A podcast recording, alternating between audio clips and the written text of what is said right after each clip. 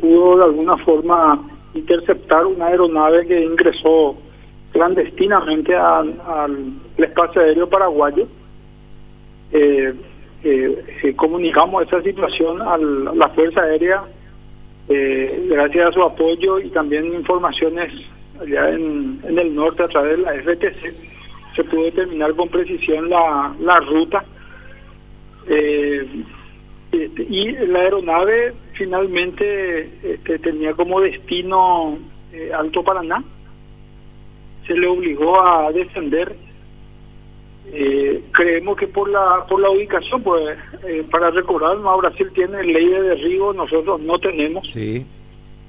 Eh, y creo que se dieron así unas varias circunstancias que coincidieron. ¿verdad? Primero la frontera hacia el Brasil, ya ya estaban alertas por los brasileros este, ingresaban. Eh, y también probablemente que ya la, la, la avioneta eh, no eh, ya no tenía tanto combustible para mantenerse o huir en otra en otra dirección. Entonces le obligó a, a, un aterrizaje en un en, este, en un lugar donde creo que se terminó de cosechar soja. El piloto intentó en una primera instancia este, aparentemente quemar el, avión con la carga.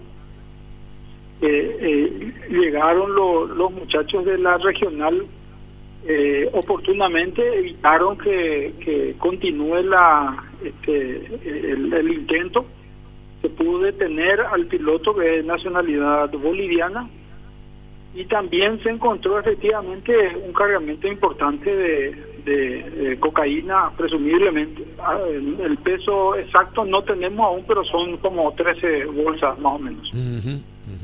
¿Y eso era para Ciudad del Este, ministro? Tenía como destino una pista eh, eh, de este Alto Paraná. Ajá, ¿y dónde la pista?